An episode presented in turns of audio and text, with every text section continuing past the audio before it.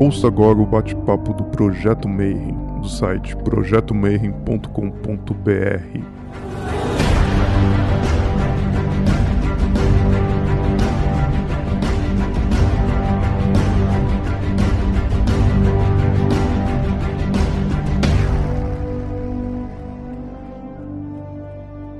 dia para você que é de bom dia, boa noite para você que é da boa noite, boa tarde se você acabou de receber a notificação e veio ver mais um vídeo do Bate-Papo Mayhem e hoje a gente vai falar sobre os manifestos rosacrucianos. Então, todo mundo aqui já ouviu falar da Rosa Cruz, da MORC, da FRA, de vários outros grupos da Rosa Cruz, né? Mas o que, que seria esses, seriam esses grupos? De onde eles vieram? O que comem? Como se reproduzem? Hoje, para conversar um pouquinho, eu vou falar com um frater colegão, ele é do Mayhem também, já está aí nessa cena há muito tempo, né? Então vai conversar um pouquinho sobre os manifestos Rosa Cruzes, aqueles livros que foram lançados em 1614 até 17. A gente vai falar um pouquinho do Fama Fraternalis, do Confessos, Casamento Alquímico, e que o Casamento Alquímico tem muito a ver com o Harry Potter. Na verdade, o Harry Potter é que tem muito a ver com Casamento Alquímico, porque eles beberam quase tudo que tinha naquele livro para fazer o castelo né, de Hogwarts. Então, hoje, para começar, seja muito bem-vindo, Frater Belra. Boa noite, Marcelo Deudébio. Boa noite, Rodrigo. Boa, todo, boa noite a todos os membros aí do Projeto Mayhem. É uma honra estar aqui com vocês, compartilhando um pouquinho aí do, do, da minha vivência, né? não digo nem do meu conhecimento, mas da minha vivência aí no Rosa Crucianismo. Eu pertenço aí a, a Ordem Rosa Cruz Amorque e também sou irmão do Martinismo. Mas hoje aí a palestra não vai ser sobre a, a Ordem Rosa Cruz Amorque, mas sim sobre o movimento Rosa Cruz, como o Marcelo disse, movimento Rosa Cruz, de uma maneira bem generalista, sobre os manifestos, né? O enfoque da palestra são os manifestos Rosa Cruz e depois no final vou finalizar aí falando de 13 ordens Rosa Cruzes aí para dar uma visão geral aí para quem só conhece a Morque ou alguma outra e ter uma ideia mais abrangente aí de, da variedade, da gama, né, da infinidade de, de ordens Rosa Cruzes que nós temos, inclusive no Brasil. Maravilhoso. Mas antes que a gente vá falar de alquimia e rosacrucianismo e tudo, já é praxe aqui a gente conversar e pedir para o convidado se apresentar e falar um pouquinho da tua trajetória. Né? Então, tipo, por que, que você escolheu esse caminho de estudar o martinismo, a Rosa Cruz? Como é que você começou? Onde é que você entrou no ocultismo? E por que, que você escolheu especificamente essa jornada? Então, foi assim, Marcelo. Eu sempre fui uma pessoa, assim, digamos assim, religiosa, né? no sentido é, é, positivo do, do termo. Né?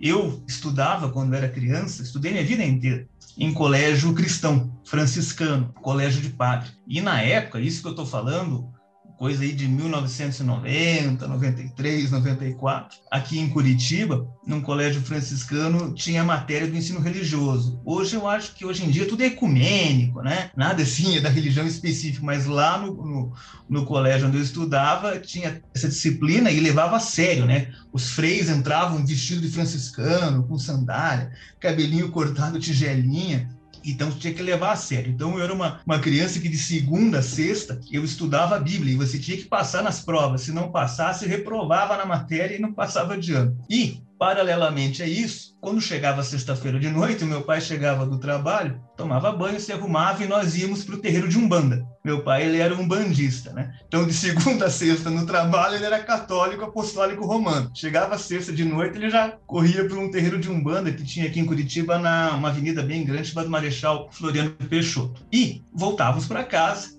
sábado tinha mais um repeteco espiritualista. Daí meu pai ia para o kardecismo, né? no sábado à noite. Ele era médium na mesa branca, no espiritismo kardecista, né? Daí domingo normal eu voltava para minha jornada católica de segunda a sexta e assim era todas as semanas, né? E assim foi dos meus quatro, cinco anos até mais ou menos os meus 12 anos. Quando chegou mais ou menos é, com 15 anos, assim, eu meio que me desencantei de tudo com 15, 16, 17 anos. Não digo que me tornei um ateu, assim, né? Mas me desencantei de tudo. Talvez acho que era aquela fase de, de vestibular e tudo mais. Daí, mais ou menos em meados de 2002, eu tô com, com 36 para 37 anos, em 2002, há, isso quase 20 anos atrás, 19 anos atrás, era moda e era novidade a Wicca no Brasil, né? Foi aí que eu conheci, virtualmente falando, né, o Claudinei Prieto. Na época nem tinha Orkut, estou falando coisa aí de 2002, né? Tinha aqueles fóruns na internet, né? Você tinha o teu fórum lá, a teoria da conspiração e tal, já te acompanhava desde aquela época. E daí comecei a me interessar pela Wicca e tal, comecei a estudar Gerald Gardner, tinha uma, uma egiptóloga, acho que o nome era Margaret Murray, e comecei a, a, ler os livros dele, sempre solitariamente, nunca participei de coven, de nada disso. Comecei a estudar o, a Wicca e, e, fazer os rituais solitariamente, daí passou 2002, 2003, 2004. Quando chegou 2005, eu adquiri uma obra chamada Wicca Essencial. Ele é uma tradução de uma obra lá dos Estados Unidos, que é Paul Tolkien, me perdoe a pronúncia, não lembro bem o nome do autor, é Paul alguma coisa, Paul Tolkien, algo assim.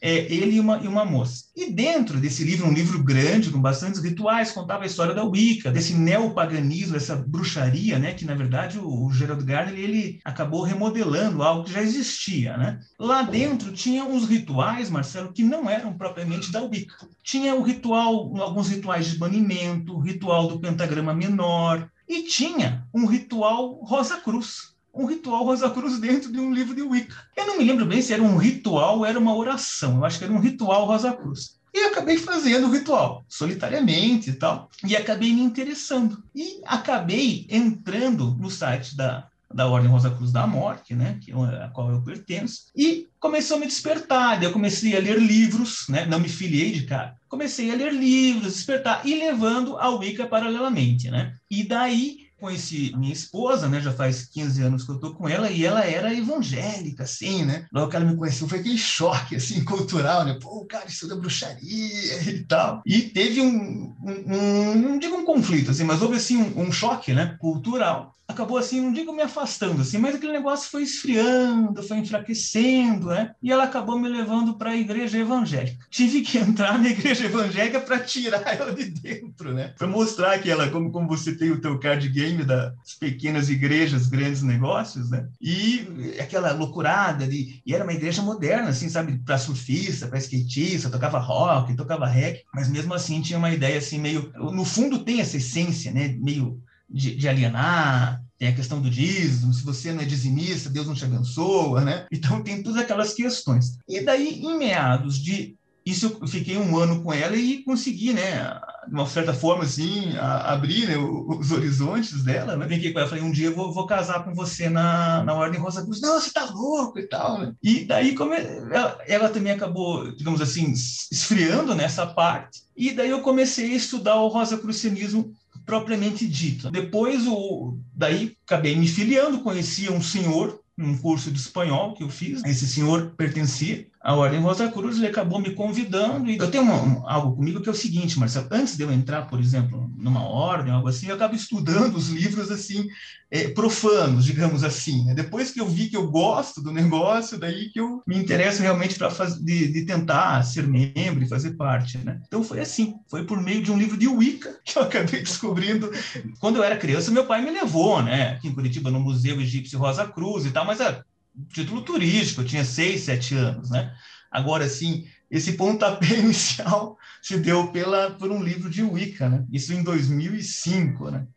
Então, vamos lá. Meu nome iniciático é Frater Bel Ra. Eles enfatizam muito esse Ra, né? Que é o, o Deus Sol, uma homenagem a Atom Ra, que é o Deus Sol, né? O arquétipo do Deus Solaris que eu vou falar aí na, na palestra, né? Então, o título dela é Movimento Rosa Cruz, manifestos Rosa-Cruzes do século 17 e ordens Rosa-Cruzes, né? ou seja, no plural, vou falar de várias. Não é uma palestra sobre a morte, é uma palestra sobre a ordem Rosa-Cruz de maneira geral. Então, coloquei ali, sou frater Rosa Cruz e também sou irmão no martinismo, na tradicional ordem martinista, né? que no Brasil chama Tom, mas nos outros países chama ordem martinista tradicional, né? é, o, é o contrário. Né? Então, vamos lá. Então, primeiramente, essa palestra está dividida em, em, três partes, né? Primeiro do movimento. Então, só para deixar claro, essa palestra não representa o pensamento de qualquer instituição denominada Rosa Cruz. Eu não represento a Ordem Rosa Cruz Amor, que não tenho cargo nenhum, sou apenas um membro e um pesquisador. Depois eu comento, é um pesquisador acadêmico dentro da, da URSI, né, da Universidade Rose Croix Internacional. Mas então somente exprime as opiniões, ideias e reflexões minhas,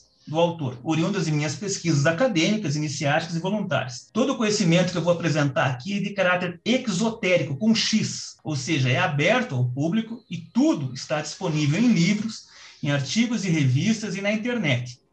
Nenhum assunto esotérico com S, ou seja, hermético, fechado, né, iniciático, que viole direitos autorais, sigilos e termos de confidencialidade, serão apresentados por mim, né? Então, acabei dividindo essa palestra, como falei, em três partes: Movimento Rosa Cruz, Manifestos Rosa Cruzes e as Ordens Rosa Cruz. Então, vamos começar lá. Movimento Rosa Cruz. O que se entende por Movimento Rosa Cruz está inserido dentro da tradição primordial. Essa tradição primordial nos remete a tempos imemoriais. Muitas pessoas denominam isso como uma prisca teologia, né? Na tradição primordial aborda-se as quatro correntes do pensamento humano que seria o religioso, né? Primeiro existe a religião, é a primeira coisa que a pessoa busca, acho que 99% das pessoas. Depois as pessoas buscam beber das fontes filosóficas, né? Filosofia grega, filosofia greco-romana, filosofia hindu, filosofia budista e assim por diante. Depois o homem ele busca ciência, né? Como um terceiro caminho. E por fim, ele busca o ocultismo.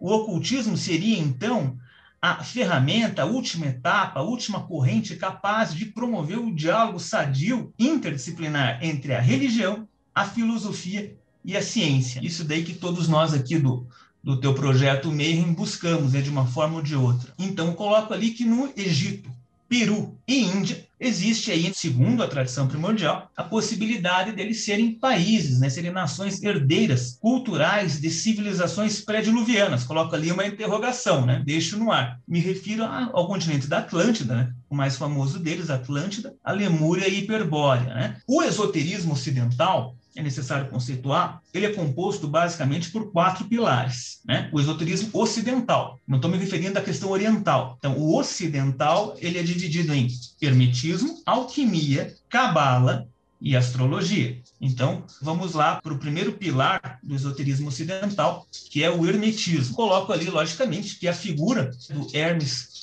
Trismegistus, possivelmente aí um filósofo que viveu no Egito entre 1500 a 2500 anos antes de Cristo, né? Existe também uma questão muito interessante aí quando você começa a estudar o hermetismo e a história do hermetismo, é que existe um entendimento dele ser equiparado ao deus Tote. Na minha opinião, isso é apenas um mito. No meu entendimento, Hermes realmente foi um filósofo que viveu, uma pessoa de verdade, de 1500 a 2500 anos de Cristo. Então eu rechaço, né, eu refuto essa hipótese de compará-lo aí ao deus Tote, mas a título de curiosidade coloquei também. Né? Então, falando um pouquinho da tábua de esmeralda, é o corpus hermético. O que, que é isso? Ele dá origem à alquimia e ao hermetismo. Né? Tais documentos estavam na, nas mãos do povo árabe. Então, com o declínio né, do Império egípcio, depois é, sendo dominada pelos romanos, enfim, acabou que os árabes, os muçulmanos, sejam eles derviches, do sufismo, acabaram herdando esses conhecimentos herméticos e posteriormente aí com o advento dos cavaleiros templários promoveram essa, esse intercâmbio cultural e o Ocidente acabou tendo, né, isso depois de milhares de anos, resgatado, né, tendo acesso a esse conhecimento hermético, né? Coloquei ali a título de curiosidade a respeito das sete leis herméticas, né, o Caibalion, coloquei apenas um dos princípios. Coloquei ali o princípio da correspondência, né, que eu, talvez seja o mais famoso. Né? O que está embaixo é como o que está em cima, e o que está em cima é como o que está embaixo para realizar os milagres de uma única coisa. Seria o conceito de microcosmo e de macrocosmo. Dei um exemplo. Um elétron circunda um núcleo positivo de um átomo, né, cheio de, de, de prótons, em uma órbita elíptica. De maneira análoga, o planeta Terra também faz um movimento de translação ao redor do Sol. Ou seja, eles não tinham esse conhecimento astronômico que nós temos hoje, há milhares de anos, mas eles tinham conhecimento hermético, sim, então, eles já conseguiam deduzir que a Terra não era o centro, não era um geocentrismo, mas sim um heliocentrismo em decorrência desse conhecimento hermético, dos princípios das leis herméticas. Eles conseguiram essa dedução há milhares de anos na, na Grécia e no Egito. Né? Então vamos lá para o segundo pilar. O segundo pilar é a alquimia. A alquimia tem por objetivo, a princípio, a famosa, né, que todo mundo conhece, pedra filosofal.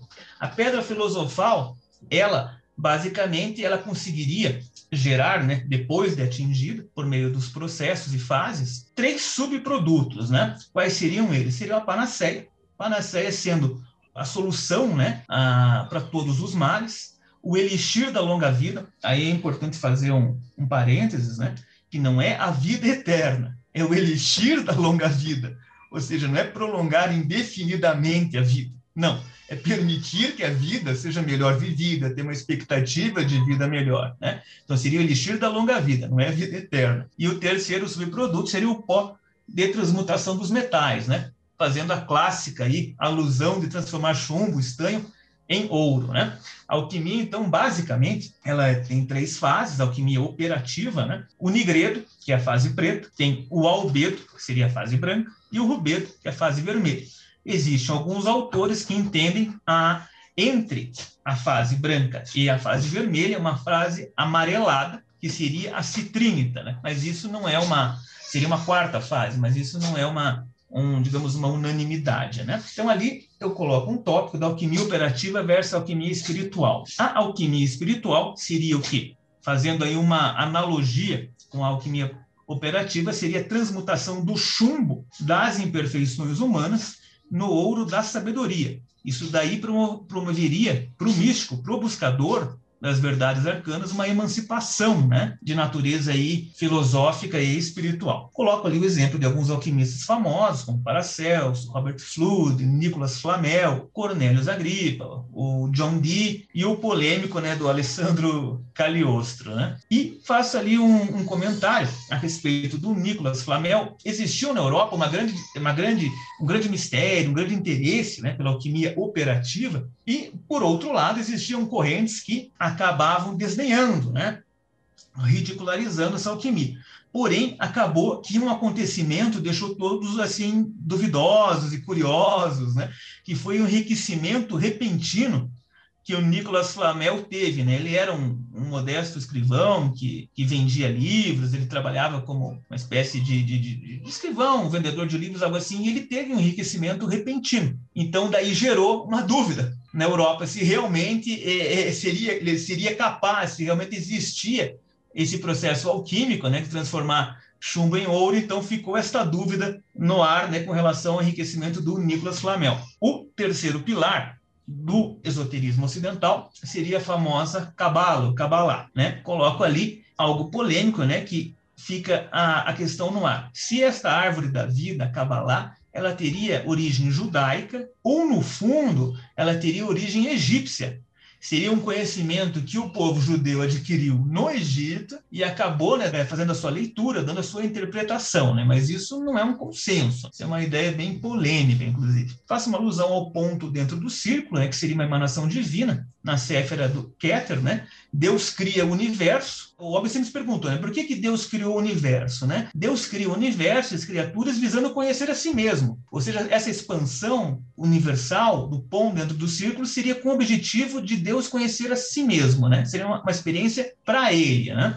longe de, de, entrar muito específico nos conhecimentos arcanos. Então, fica ali um questionamento se a cabala seria um caminho iniciático capaz de devolver o domínio outrora perdido pelo homem. Me refiro ao homem é, no seu estado original, igual falava Louis-Claude Saint-Martin no martinismo, né, do Adam Kadmon. Seria um caminho né, de união com a consciência cósmica. Eu faço aí um, uma alusão ao ocultista, ao famoso autora John Fortune, que ela compara Kabbalah com o yoga. O yoga no Brasil eu tive a oportunidade de praticar Hatha Yoga. O yoga no Brasil ele é visto muito como uma parte física, né?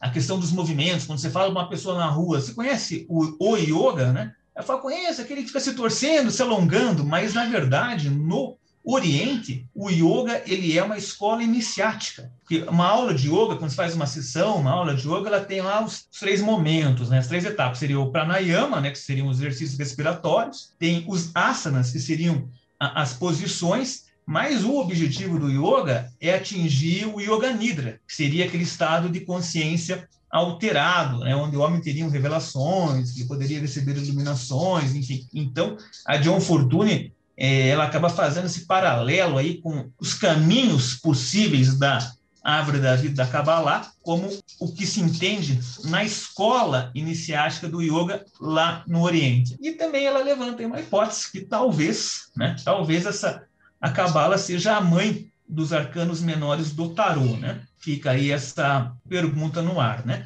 E como último pilar, temos a astrologia. Os astros, né, nada mais são símbolos arquétipos para as forças espirituais dentro da psique humana, né? Infelizmente, a astrologia, principalmente no Ocidente, ela acabou tomando aí uma conotação um pouco superficial, né? Em razão desses horóscopos de jornal, né? Acabou aí denigrindo, né? Trazendo uma imagem é, pejorativa, né? Da astrologia aí no Ocidente. E as conjunções astrais, elas se dão em rituais e cerimônias, nos equinócios e solstícios. Por exemplo, o Ano Novo Rosa Cruz na morte, em várias tradições, seja na, na bruxaria, na morte.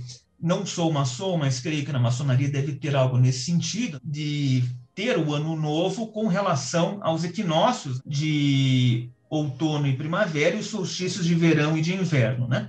Daí coloca uma frase ali que eu achei interessante, que nunca foi sorte, sempre foi Deus, né? Então, como um grande arquiteto do universo aí, regendo, né, esses astros, né? Então, terminamos aí os quatro pilares do esoterismo ocidental e fica só um, um detalhe.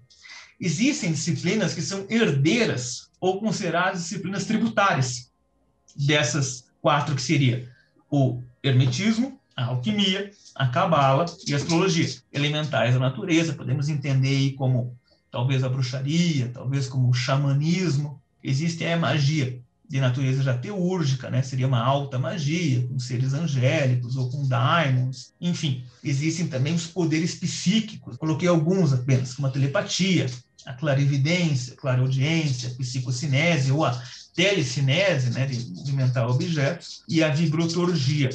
E o tarô, tarô também com uma das disciplinas herdeiras ou tributárias daqueles quatro pilares principais, né? Então, alguns questionamentos aí que eu coloco também. Por que chamar movimento Rosa Cruz e não Ordem Rosa Cruz? Por um simples motivo. Não havia, antes de 1614, a intenção de criar uma ordem Rosa Cruz, estruturada com sede física, com hierarquia entre os membros, com normas, com regimento, etc. Não havia essa intenção. O que, que era, então, essa ordem Rosa Cruz? Essa ordem Rosa Cruz, que não era uma ordem, mas sim um movimento, era constituído por pequenos grupos secretos de estudos de hermetismo, de alquimia, de cabala e astrologia, ou seja, dos quatro pilares do esoterismo ocidental. Havia um grande temor da Inquisição da Igreja Católica. Inclusive, fique como exemplo o Giordano Bruno, que foi queimado vivo em uma fogueira, né? Por exemplo, o Galileu Galilei acabou, quando chegou a hora H que eles iam queimá-lo, né, ele acabou declinando, né, negando tudo que ele havia proposto cientificamente para fugir da fogueira. Né? O Jordano Bruno não. Foi firme né, e foi até as últimas consequências, e como consequência final, né, como castigo da Inquisição, acabou sendo imolado, queimado vivo na fogueira. Aqui, do lado, eu coloquei como ilustração a famosa figura aí do pelicano, né? ou da fênix, enfim, o pelicano Rosa Cruz. E tem o famoso ali anagrama, INRI, né? Que a maioria do pessoal conhece quando você fala na rua. Que é INRI? Né? A pessoa responde, é Iesus Nazarenos Rex Iodorum, né? ou seja, Jesus Nazareno, rei dos judeus. Porém, dentro das tradições herméticas, dentro do rosacrucianismo, dentro da maçonaria, no rito escocês antigo aceito, no grau 18 do Cavaleiro Rosa Cruz, né? o candidato ele se defronta com esse anagrama e pode ser né, que existam interpretações mais profundas do que simplesmente Jesus Cristo, Jesus Nazareno, o rei dos judeus. Então fica aí a curiosidade para o pessoal que está vendo a palestra e pesquisar né, as várias possibilidades desse anagrama INRI. Então vamos lá ainda dentro do movimento Rosa Cruz, eu faço aí um destaque. Inclusive, esse destaque aí, ele é corroborado aí pelos ensinamentos de um esoterista português, o Marcelo conhece muito bem ele, que é o professor Vitor Manuel Adrião. Isso é uma afirmação dele, do professor Vitor Manuel Adrião, né, dando os créditos ao, ao, autor. Ele caracteriza, ele não é Rosa Cruz, ele pertence a outro movimento. Ele é atualmente ele é o dirigente da Sociedade Teosófica Portuguesa, se eu não me engano, foi da Ubiose no passado, enfim.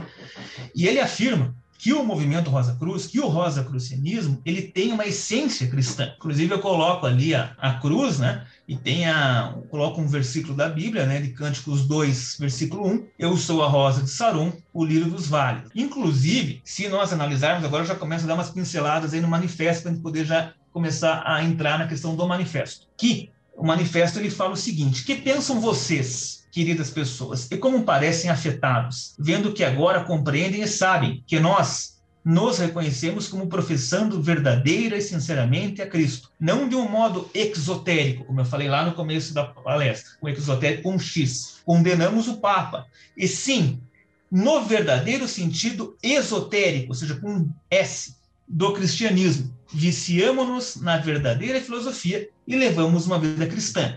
Ou seja, o próprio manifesto do Confessio Fraternitatis, em 1615, afirma essa essência. É, não digo quando a gente pensa em cristianismo, a gente fala de cristianismo, a pessoa já pensa no Papa, ou ela já pensa numa igreja evangélica, né? num pastor, mas não é isso. Ele no sentido crístico do termo não é, é, é um cristianismo no sentido exo, é, esotérico com S. Então, eu já faço um link, né, que é uma dúvida que surge na cabeça das pessoas. Mas e o Egito? Qual que é a relação do Egito com o movimento Rosa Cruz? O que, que tem a ver? Você acabou de falar que o Rosa Crucianismo ele é essencialmente cristão. Então, o que, que tem a ver o Egito com o movimento Rosa Cruz? Então, eu explico ali que o Egito ele é o berço da cultura ocidental não é nem Roma, nem a Grécia, é o Egito. Aristóteles atesta, afirma, que o Egito é a terra original da sabedoria, quando afirma em sua obra,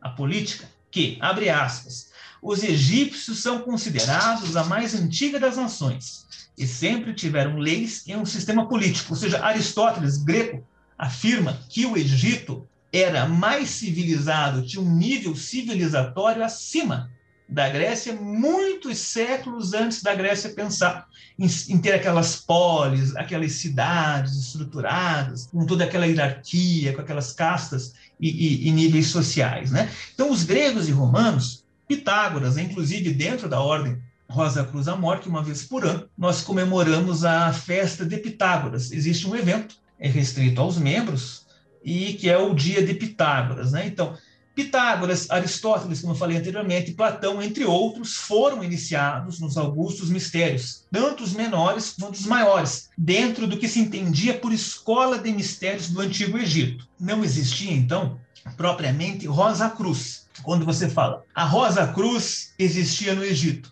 Não, não existia Rosa Cruz no Egito. O que existia no Egito eram escolas de mistérios, onde o alto as classes altas, né, os sacerdotes, as pessoas com, com, com poder aquisitivo, enfim, eram iniciados. E gregos, romanos que lá iam estudavam, por exemplo, esses três, Pitágoras, Aristóteles e Platão, eles não passavam um mês, dois.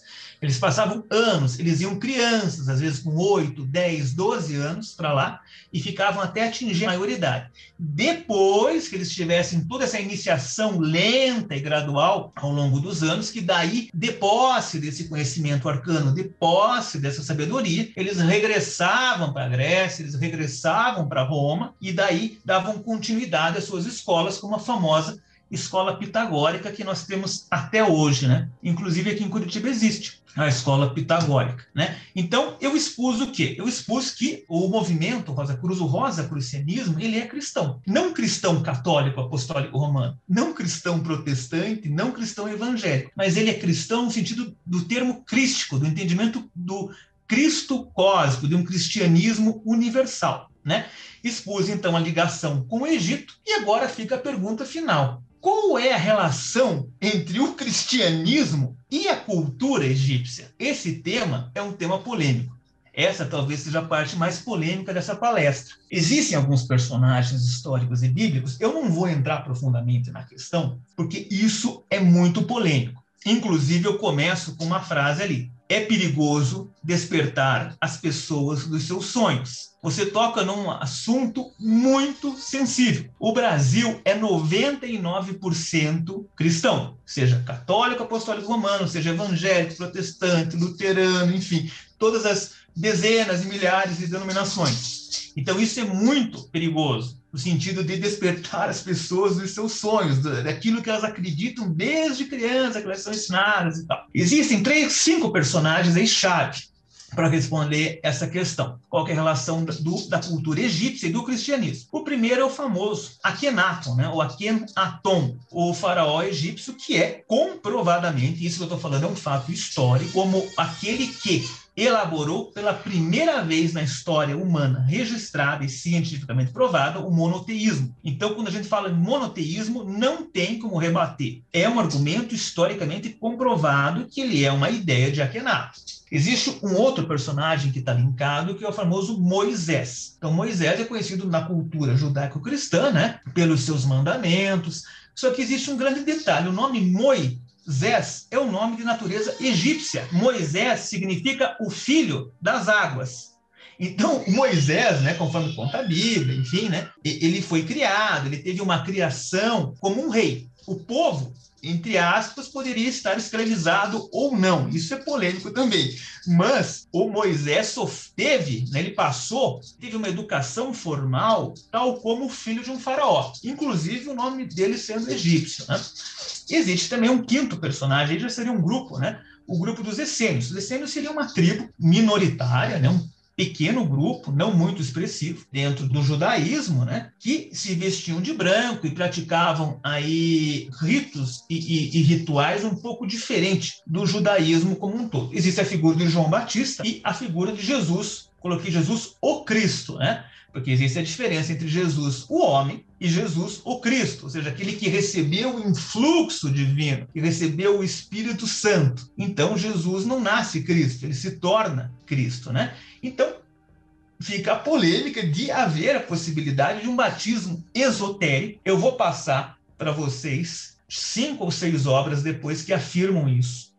Jesus, existe um período da Bíblia dos 12 aos 30 anos dele, que a igreja possivelmente tenha apagado da Bíblia a história dele. Então a Bíblia conta dos 0 aos 12 e dos 30 aos 33, até a crucificação. Esse período, ou seja, a maior parte da vida de Cristo, ela simplesmente foi apagada da Bíblia. E com a descoberta dos manuscritos do Mar Morto, em meados de 1948, e junto do conhecimento arcano, que, né, que foi guardado, foi preservado dentro das fraternidades iniciáticas, né, tem o um entendimento que Jesus pode ter passado por dois batismos. Um batismo esotérico com S, que teria acontecido no Egito, não vou contar como foi, né? Possivelmente o Marcelo já tenha lido essas obras, mas eu vou dar a sugestão das obras aí para o pessoal ver como foi. E tem o batismo exotérico com X, que foi aconteceu no Rio Jordão, que foi o João Batista que batizou Jesus, né? Naquele momento ele se tornando então Jesus o Cristo, né? Coloquei uma figura ali do lado, bem famosa, bem conhecida aí do rosa crucianismo, que é o Dat Rosa Meoápidus, né? Ou seja, a rosa dá o mel às abelhas. O que, que isso quer dizer? Quer dizer que, que, é, que aquele que procura acha, né? ou seja, o buscador né, que procurar a verdade vai ter uma compreensão verdadeira né, de quem foi Jesus Cristo, qual foi, qual foi o caminho iniciático que ele percorreu, o homem, Jesus, né, para se tornar o Cristo. Mas isso daí, como eu falei, é que é a polêmica antiga, né, que é perigoso despertar as pessoas dos seus sonhos, né? Então essa talvez seja a parte mais polêmica aí da, da palestra, né? No final eu vou indicar algumas obras literárias que são públicas, não é conhecimento iniciático, que eu falei não é nada assim é, de violação de segredo, de sigilo, juramento, não é nada. Tem na internet, inclusive vários vídeos no YouTube aí, iniciação egípcia de Jesus Cristo. Existe a hipótese de ele ter viajado para a Índia, para o Himalaia, para o Tibete. Então, existem várias hipóteses. Né? Essas obras tratam aí do tema abertamente. No final da palestra, vou passar certinho e trouxe alguns livros aqui também. Então, vamos lá. Vamos agora, então, finalmente adentrar a segunda etapa aí da palestra, que são os manifestos Rosa Cruzes, né? Aqui eu trago uma novidade, talvez para muitos, né? O pessoal, quando você fala manifesto Rosa Cruz, eles pensam logo nos três, né? Já falam até decoradinho, né? Fama Fraternitatis, Confessa Fraternitatis e Bodas Alquímicas de Christian Rosenkreuz. Porém, existiu um quarto manifesto. O quarto manifesto é um manifesto renegado, ele é um manifesto desconhecido das pessoas. Ele antecedeu, ele veio antes de todos esses três manifestos. O nome dele chama-se Reforma Universal de todo o mundo. Ele aconteceu em meados de 1613, 1614, um pouco antes da divulgação do Fama, do Fama Fraternitatis, né? Então é famoso, né, que em Paris em 1623 foram pregados nos postes, nos muros, nas paredes, né, das ruas, cartazes e panfletos, né? Inclusive coloquei a imagem aqui do lado, né? Se vocês verem aqui já tem um símbolo Rosa Cruz. Esse daqui é a foto do manifesto. Não estou afirmando, tá, gente? Mas possivelmente o símbolo da morte seja baseado nesse símbolo aqui, tá? Esse, esse aqui é o a figura, a fotografia do, do manifesto. Né? Então, vou ler o que está escrito ali. Ó. Nós, deputados do Colégio Principal da Rosa Cruz, demoramos-nos visível e invisivelmente nesta cidade, pela graça do Altíssimo, para o qual se volta o coração dos justos. Mostramos e ensinamos a falar sem livros nem sinais, a falar todas as espécies de línguas dos países em que desejamos estar, para tirar os homens, nossos semelhantes, do erro de morte. Se alguém quiser nos ver somente por curiosidade, jamais se comunicará conosco. Mas, se a vontade, a verdadeira vontade, né, a vontade real, o levar realmente a se inscrever no registro de nossa fraternidade, nós, que sempre avaliamos seus pensamentos, faremos com que ele veja a verdade de nossas promessas. Tanto é assim que não estabelecemos o local de nossa morada nesta cidade, visto que os pensamentos unidos à real vontade do leitor serão capazes de nos fazer conhecê-lo e ele a nós. Ou seja, eles dão publicidade à ordem, né? à vontade, à intenção de criar uma ordem, porém a, até a página 2. Né? Eles não abrem, assim, não fica algo assim aberto ao público, fica algo ainda fechado. Eu já vou explicar com mais detalhes isso. Então vamos lá para o primeiro manifesto, que é o manifesto talvez desconhecido de todos. É importante dizer o seguinte, Marcelo, que esses três manifestos famosos desse quarto que eu vou explicar agora, eles geraram dezenas de outros manifestos. Então, existem respostas favoráveis, existem da parte da igreja, de clérigos, eh, respostas contrárias, depreciando, ridicularizando né, eh, eh, os manifestos. Então, existiram diversas respostas, cartas-respostas, documentos contra e a favor. Porém, os quatro oficiais seriam esse, e esse é o desconhecido, chama a Reforma Universal de Todo o Mundo, de 1613 e 1614. Ele surge, esse primeiro, a Reforma Universal, anonimamente na Alemanha, e é conhecido como o Manifesto Desconhecido ou o Manifesto Renegado. Segundo o autor A. E. Waite, em A Verdadeira História dos Rosa Cruzes. Né? Então, ele traz nessa obra esse manifesto. Né? Três obras, é, é, trago como curiosidade, destacam-se antes desse manifesto. Três obras literárias. Não tem a ver com o manifesto, não tem a ver diretamente com a Ordem Rosa Cruz. São, são obras literárias, livros, romances, enfim. Primeiro é Viagem ao Parnaso. O que era o Parnaso? Parnaso era um monte na Grécia, é um monte na Grécia, com 2.547 metros de altura, que é consagrado aos deuses. Em sua parte mais baixa, a Castália, há uma fonte dedicada ao deus Apolo. Nós já vamos entender aí qual que é o link aí com, esse deus Apolo, né?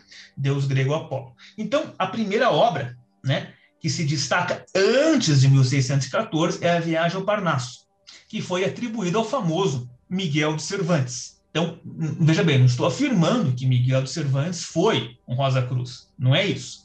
Né? Mas existem é, conceitos Rosa Cruzes dentro desta obra Viagem ao Parnaso de Miguel de Cervantes. Existe outra obra com um nome similar, Viaggio al Parnaso, de 1601, aí já tem 13 anos de antecedência, que foi atribuído ao italiano, ao veneziano Cesare Caporali. E tem a terceira, esse, esse Raguale de Parnaso, que, de 1613, atribuída a Trajano Boccalini. O que que essa reforma universal de todo mundo, esse manifesto desconhecido, visava, visava analisar a deplorável situação da Europa, recém-saída da Idade Média, ou seja, toda aquela questão cultural, aquelas superstições, a Inquisição, a alienação mental, a pobreza extrema, o feudalismo que estava acabando, né? Ainda tinha resquício daquela cultura do suzerano, do vassalo. Então toda, digamos assim, essa desgraça cultural que aconteceu na Idade Média, né, é abordada nesse documento a reforma universal de todo o mundo, né? Então no manifesto, o deus Apolo, alegoricamente, metaforicamente, ele convida os sete sábios da Grécia Antiga para oferecerem sugestões do que deveria ser feito para realmente pôr em prática essa reforma universal. Então ele convida o deus Apolo, ele convida Tales de Mileto, ele convida Solon de Atenas, Chilon, Cleóbulo, Pítaco de Metilena, Periandro e Bias de Priena. Ou seja, tudo isso é alegórico, né? Nunca existiu isso, que não tem como temporalmente, né? Deus Apolo não é, né? É, é, não existe, é uma metáfora. Então existe muito essa questão metafórica, muito de figuras de linguagem dentro do, dos manifestos aí como um todo, né? Vamos entrar agora propriamente aí no primeiro, no mais conhecido deles que é o Fama, né? Então Fama Fraternitatis, como o próprio nome diz, Fama. Por que Fama? Fama no sentido de anunciação, de dar publicidade, de mostrar aquilo que até então era secreto. Estima-se aí entre 10 a 11 edições. Então não foi um documento único. Pá, surgiu fama em 1614, deram publicidade e acabou. Não. Existiram 10, existiram revisões, primeira edição, segunda edição. Estima-se de 10 a 11 edições. Né? Tem que se destacar algo muito importante, que é o seguinte: muito antes do Fama, muito antes, existe um fato histórico que é importantíssimo, que é o surgimento da imprensa. Johann Gutenberg ajudou a divulgar em massa ideias e pensamentos. Ou seja, um livro, antigamente, ele era o quê? Ele era copiado à mão. Então, você copiava à mão lá um grimório, ou seja, um gerava um. A partir do momento que você surge com a imprensa, você potencializa, você consegue disseminar esse conhecimento aí pela Europa, pela Ásia, de uma maneira muito rápida, né? Muito diferente do que era antigamente copiado manualmente pelos escribas, né? Então, o Fama Fraternitatis, historicamente falando, ele foi né, redigido por dois teólogos protestantes alemães. O mais famoso deles é o Johann Valentin André, e o segundo é o Johannes Arndt. Eles pertenciam ao Círculo de Tübingen. Então, eles são os verdadeiros autores dos manifestos, teólogos protestantes alemães, né? Então, dentro do Fama, existem muitas metáforas, mensagens subliminares, mensagens cifradas, né, para uma reforma e universal e geral do mundo inteiro. Ou seja, o que, que ele é? Ele é uma sequência do manifesto anterior, daquele que eu falei que foi o renegado, o desconhecido. Ele é uma sequência, ele é como fazer, como pôr em prática, como executar aquele manifesto anterior, né? Então, o que, que o Fama narra? Ou que é a história dele? Ele narra a viagem iniciática de um monge alemão que supostamente, supostamente viveu de 1378 a 1474, chamado Christian Rosenkreuz. Christian de cristão, Rosen de rosa, Kreuz de cruz. O cristão Rosa Cruz, em busca de um conhecimento e de uma iluminação. Então, na história, o Christian Rosenkreuz faz uma viagem.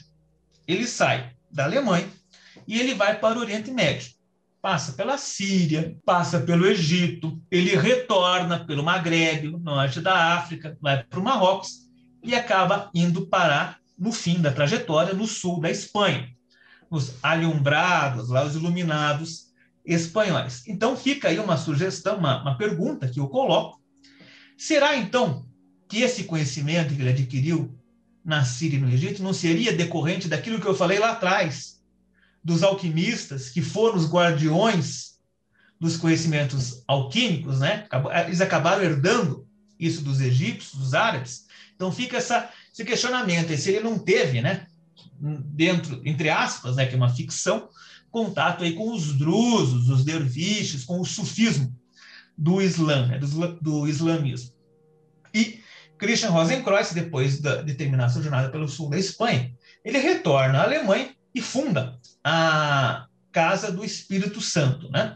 Funda aí uma, digamos assim, uma, um, um, embrião, né? Isso tudo alegórico, tudo uma metáfora, né? Uma história, uma ficção. Funda a Casa do Espírito Santo. Em 1604, ou seja, sendo 120 anos depois de sua morte, ele morre em 1484. O seu túmulo, por que, que eu coloquei túmulo entre aspas? Já vou explicar. Então, o seu túmulo secreto é descoberto e ele é aberto na Alemanha por um grupo de alquimistas. Agora vem a pergunta: o famoso filósofo e cientista Francis Bacon estava presente? Francis Bacon realmente existiu. Francis Bacon é uma figura histórica, né? Eu já vou explicar o porquê que eu coloquei aquele túmulo ali entre aspas, né? A autora, Mrs. Pott, afirma em sua obra dois pontos. A obra chamada Francis Bacon e a sua Sociedade Secreta, que na Enciclopédia Real dos Franco-Maçons, ou seja, nessa enciclopédia maçônica, desde o século XIX, ou seja, meados de 1800, sabia-se que os iniciados da Alemanha designavam diferentemente a ordem Rosa Cruz. Eles chamavam de ordem baconiana, ou seja, a ordem fundada por Francis Bacon. Já vou explicar melhor isso. Então, continuando aqui. Como eu, como eu já falei anteriormente, o Fama ele é uma obra ficcional, onde um pequeno grupo, ou seja, ele narra um pequeno grupo que trabalha secretamente pela humanidade e testa com êxito, em sigilo, né, de forma secreta, esses conhecimentos arcanos da, dessa fraternidade Rosa Cruz. Eles acabam por oferecer esse tesouro iniciático ao mundo, primeiramente, logicamente, para a Europa. Né? Quais eram os três objetivos do Fama, a princípio? Primeiro, era purificar a religião e estimular a reforma da igreja já tinha acontecido a reforma protestante do Martinho Lutero, mas pelo entendimento dos autores do Fama, ainda não era suficiente. Era necessário ir mais profundo. Segundo objetivo, era promover o conhecimento e o progresso da ciência. E diminuir a infelicidade humana seria um objetivo também. Dentro do Fama, existiam seis regras que os membros dessa Ordem Rosa Cruz, lá do Christian Rosenkreuz, a Ordem Rosa Cruz alegórica, a que está dentro do Fama Fraternitatis. Eles tinham seis regras básicas. Quais eram elas? Primeiro, a cura gratuita dos doentes. Não poderia se cobrar. Não haveria, por exemplo, possibilidade de ser um, um médico e ter um consultório. A cura aconteceria gratuitamente. Segundo, deveriam usar as roupas comuns de acordo com os costumes de cada país. Ou seja, muito daquela ideia que existe até hoje na maçonaria, de você adaptar a maçonaria aos costumes de cada país. A terceira regra seria uma reunião anual, ou seja, apenas uma reunião no ano e uma data pré-estabelecida. Necessidade de escolher um discípulo. Era necessário que um, que o Rosa Cruz escolhesse ao longo da vida alguém para ele passar esse conhecimento. E as iniciais CE seriam o selo da fraternidade, né? E no livro, no livro, alegoricamente, metaforicamente, né, pregava que a fraternidade deveria permanecer secreta aí por 100 anos. E agora eu trago um, um argumento aí de natureza é, científica, né, histórica, que prova a incompatibilidade temporal entre a mitológica, entre a suposta existência do Christian Rosenkreuz.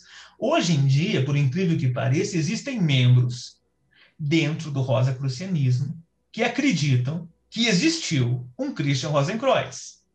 Christian Rosenkreuz nunca existiu. Christian Rosenkreuz é uma alegoria. Ele é um personagem dentro de uma grande novela iniciática. Né? Então eu trago esse argumento, que existe uma incompatibilidade temporal entre a mitológica, coloco mitológica, existência de Christian Rosenkreuz, de 1378, nascido em 1378 e morto é, na, na, história em 1474, e a de Paracelso, que é figura histórica. Paracelso existiu, historicamente comprovado. Nasceu em 1493 e morreu em 1541. Dentro do, do, do, do Fama Fraternitatis, existe uma hora que eles denominam que existe um irmão, um dos Rosa Cruz daquela fraternidade secreta até então, chamado Teof Par Ro, que seria Teofrasto Paracelso de Hohenheim. Ou seja, se Paracelso era um dos, digamos assim, iluminados que adentrou, abre aspas, o túmulo, fecha aspas, de Christian Rosenkreuz, como que isso cronologicamente seria possível se ele, Paracelso, nasceu em 1493? Ou seja, nove anos depois da morte do Christian Rosenkreuz. Não existe compatibilidade temporal dele ter existido conjuntamente, ou seja, mesmo, no mesmo tempo, na mesma época, junto do Christian Rosenkreuz. Então, isso prova cabalmente que Christian Rosenkreuz é um mito, ele é uma alegoria iniciática. Né? Então, o Fama Fraternitatis, ele menciona que os alquimistas, o, o, os alquimistas do livro, encontraram dentro do túmulo né? Túmulo entre aspas, como eu falei, agora eu vou explicar o porquê. Esse túmulo, na verdade, era uma grande biblioteca. Ele era uma biblioteca que tinha livros de alquimia, de hermetismo, de cabala, de astrologia, ou seja, aqueles quatro pilares do esoterismo ocidental. Né? Então, esse que era o, o túmulo, não era um túmulo, um jazigo, ele era uma biblioteca. Né? Então, esses alquimistas encontraram dentro desse túmulo diversas obras, entre elas o vocabulário de Paracelso, que nós acabamos de falar, como sendo um dos tesouros guardados dentro do suposto túmulo de Christian Rosenkreuz. E existe, dentro do documento do Manifesto do Fama Fraternitatis, uma menção a um texto encontrado no túmulo de Christian Rosenkreuz, de autoria de um misterioso alquimista, com as iniciais FB, que tudo leva a crer ser Francis Bacon, né? que pintor arquiteto, referindo-se hipoteticamente a Francis Bacon. Então vamos para o próximo aqui. Então, o Fama Fraternitatis, ele, resumidamente, para que o pessoal entenda, ele é a história de Christian Rosenkreuz, quando jovem, era parecido em vários aspectos com a história vivenciada por Francis Bacon. E os lugares visitados por Christian Rosenkreuz na história, que foi a Síria, que foi o Egito, Marrocos, Espanha, foram lugares que Francis Bacon visitou na sua juventude, né? E qual que era a intenção disso? Era uma intenção velada de identificar a reforma social que o próprio Francis Bacon publicou em suas obras. Fecha o, o Fama com a seguinte é, mensagem, né? Que nossa filosofia não é uma invenção nova, mas é a mesma Sofia. Sofia no sentido de sabedoria. Que Adão recebeu após a sua queda e que Moisés e Salomão utilizaram em conformidade com Jesus em omnia parte, ou seja, em todas as partes. Né? Vamos agora para o segundo manifesto, que é o Confessio. Confessio Fraternitatis veio depois, em 1615.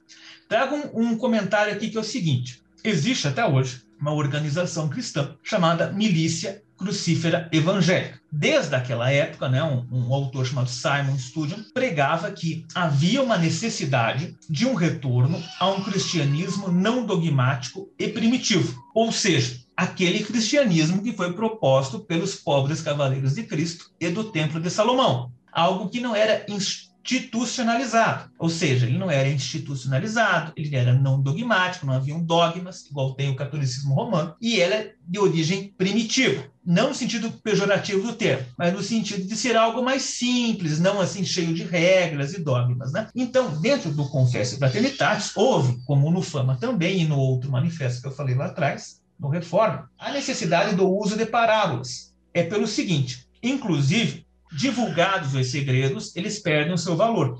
E se profanados, eles perdem a sua graça. Ou seja, existe a necessidade. Eu coloco ali até um versículo bíblico, né, em que foi baseado esse pensamento. Não deem o que é sagrado aos cães, nem atirem as suas pérolas aos porcos. Caso contrário, estes, os porcos, as pisarão. E aqueles, os cães, voltando-se contra vós, os despedaçarão. Então, por isso que existia, existia e ainda existe, né? Essa necessidade de não expor todo o conhecimento né, das ordens iniciáticas na internet, né, ou seja, ficar só com a parte esotérica, né, exotérica, perdão, com X. Então vamos lá. O Confesso Fraternitatis, vamos começar por aqui. Paracelso, em seu tratado sobre os metais, disse que não há nada de oculto que não venha a ser descoberto. Por isso, um ser maravilhoso como ainda não existiu virá depois de mim e revelará muitas coisas. Paracelso morreu em 1541. Francis Bacon nasceu em 1561, ou seja, o Francis Bacon nasceu 20 anos depois da morte de Paracelso. E por fim, Paracelso acrescenta na sua obra, né, no Tratado sobre os Metais, que logo após a morte do imperador Rudolf, pertencente à dinastia dos Habsburg, seriam encontrados três tesouros, entre aspas, tesouros, que nunca antes haviam sido descobertos. Esses três tesouros podem ser os manifestos, o Fama, o Confesso e a Boda Alquímica de Christian Rosenkreuz, né? Só a título de curiosidade, ali o, o, o monarca, ali, o imperador Rudolf, morre em 1612, Então fica aí, o Paracelso é muito famoso né, pelas previsões, fica aí a, a pergunta no ar se realmente ele foi capaz de prever o futuro, ou se esses manifestos já existiam, o escopo, né, o princípio, a ideia desses manifestos já existiu, e ele era um dos, digamos assim, precursores desse movimento e sabia que em um determinado momento, talvez depois da morte dele, isso seria jogado no ventilador, né? seria divulgado na Europa. Né? Fica aí um, um, questionamento, não tem historicamente como comprovar isso. Né?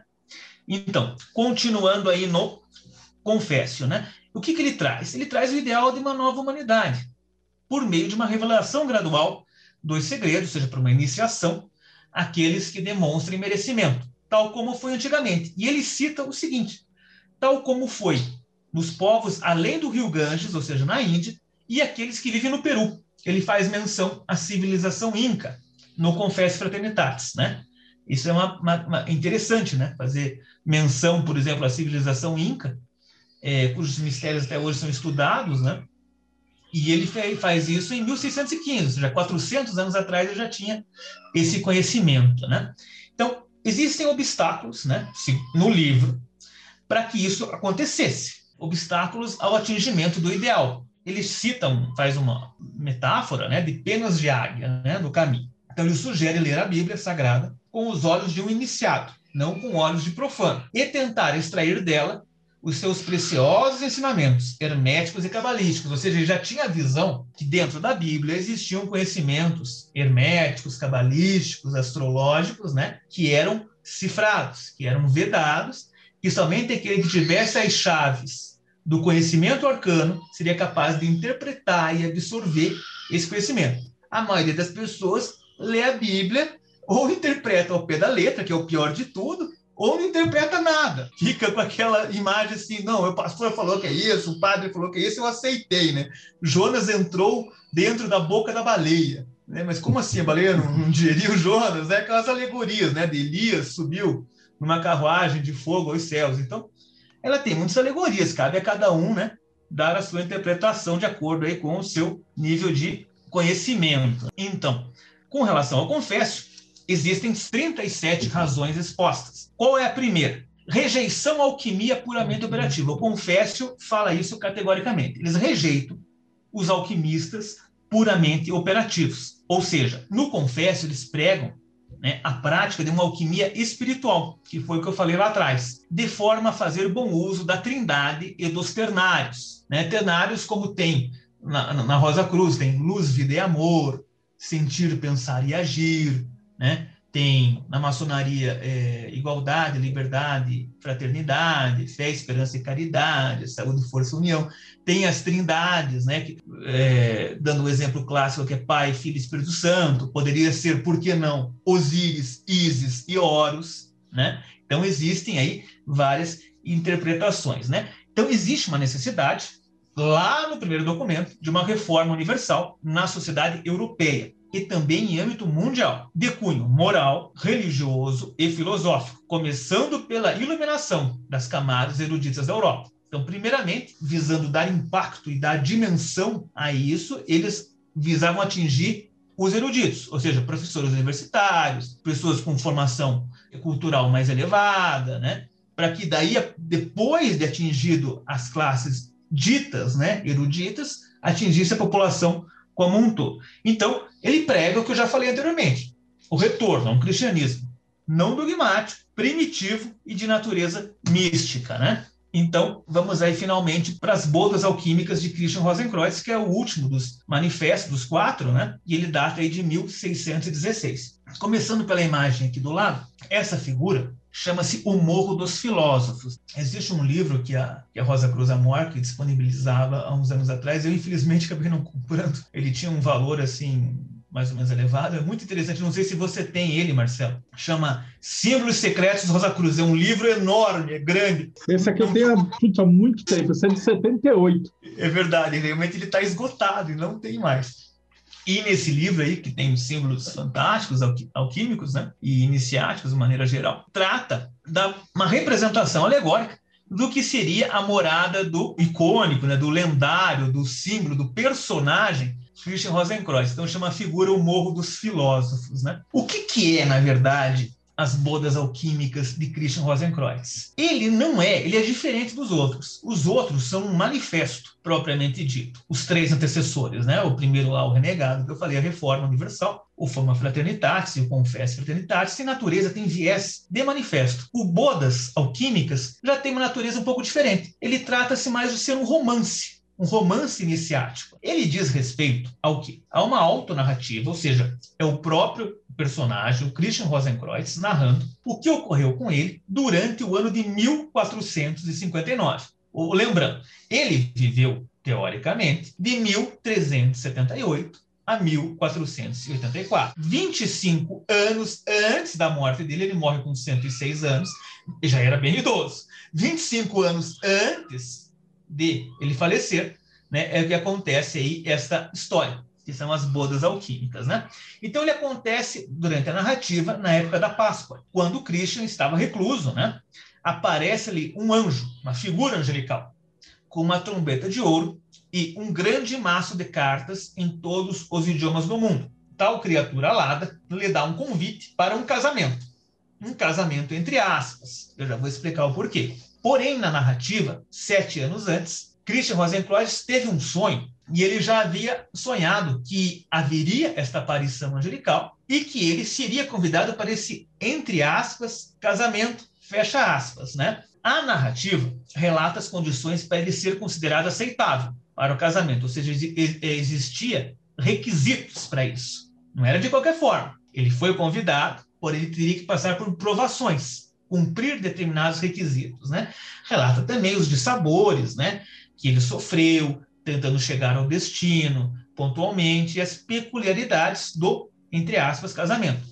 Isso daí compõe todo o trama desse romance iniciático, Bodas Alquímicas de Christian Rosenkreuz. Então, qual que é a temática? A temática ela é a busca eterna do homem pela verdade real, capaz de transformá-lo e de redimi-lo, permitindo o retorno à sua essência divina, igual aos, aos tempos imemoriais. Essa ideia de reintegração dos seres é abordada dentro do martinesismo, né? e no martinismo também, que eu faço parte, que seria o tratado de reintegração dos seres, ou seja, o homem vivia junto a Deus, seja o Deus do nosso coração, o Deus da nossa compreensão, tal como é na Rosa Cruz Amor, seja o grande arquiteto do universo para a maçonaria, seja Yeshua, né? o grande arquiteto do universo Yeshua para o martinismo, enfim, dependente do conceito que se entenda por Deus, ele traz essa ideia né, de um homem num estado de perfeição, um homem que não existia na matéria, ele existia no plano astral, e a ele era atribuído poderes divinos, como se ele fosse um semideus, ou seja, uma centelha divina, uma partícula de Deus. E quando ele cai, veja bem, isso já não é tão forte, essa ideia dentro do rosacrucianismo, isso é uma ideia mais martinista. Quando ele cai, quando tem essa queda, né, ele acaba se esquecendo quem ele era, por isso que diz aquela frase, homem, lembra-te quem tu és. Ou seja, ele cai, e caindo na matéria, saindo do plano espiritual e vindo para o material, ele acaba perdendo é, essa memória e perdendo seus poderes. E o caminho iniciático nada mais é que uma longa senda de conhecimento, onde o homem vai crescendo de encarnação em encarnação, para que ele tente, não é, não é garantido, mas para que ele tente chegar próximo do que ele já foi um dia. Seria mais ou menos essa a ideia, Marcelo. Então, basicamente, as botas alquímicas elas descrevem um processo iniciático, como eu acabei de falar, pelo qual o homem, consciente ou inconscientemente, ele sai da miséria, agora que está a alegoria alquímica, ele sai da miséria do chumbo para atingir o ouro da sabedoria. Ou seja, ele pratica uma alquimia espiritual, não uma alquimia operativa. Ou também, uma outra alegoria, ele sai das trevas da ignorância para alcançar a luz do conhecimento, de forma a renascer de si próprio, renascer de si próprio, tal como a ave mitológica Fênix. Ou seja, não existe nas bodas alquímicas um casamento propriamente dito. O que existe nas bodas alquímicas é o que eu vou explicar no próximo slide. Né? Então, durante a narrativa, o personagem, já ficou bem claro que nunca existiu, Christian Rosenkreuz, é incluído numa abre aspas, Assembleia dos Cavaleiros da Pedra Áurea, assumindo alguns compromissos. Quais são eles? Primeiro, ele deveria hipotecar os seus esforços a Deus e à natureza. Tão somente, ele deveria evitar tudo aquilo que impedisse ou é, pudesse impedir o seu progresso. Ele deveria prestar um serviço genuíno, ou seja, ele mesmo. Ele deveria desprezar todo tipo de honraria, né, as honras da vida e os cargos pessoais. E, por fim, aceitar que todas as coisas possuem uma finalidade, ou seja, um objetivo. Né? E o que, seria essa tal pedra áurea? Existem duas interpretações que nós podemos fazer. Se nós usarmos uma interpretação construtiva, né, que já seria mais próximo da maçonaria, ele remete a uma ideia de abdicação dos prazeres profanos, ou seja, mundanos. Às vezes, tal símbolo é negligenciado, vez que Tal pedra, entre aspas, pedra fecha aspas, está oculta no coração de cada homem, ao qual deve ser elevada espiritualmente na pedra fundamental do caráter. Ou seja, é o trabalho contínuo do desbaste da pedra bruta, que é a pergunta que se faz. Hoje você já desbastou a sua pedra? Seria mais ou menos essa uma alegoria aí construtiva que se aproxima da maçonaria. Uma alegoria alquímica, uma outra interpretação, seria a seguinte, que daí já se aproxima mais do rosacrucianismo. Ele remete ao processo alquímico, por meio de suas três fases, que eu falei lá no comecinho da palestra, que é o nigredo, o albedo e o rubedo.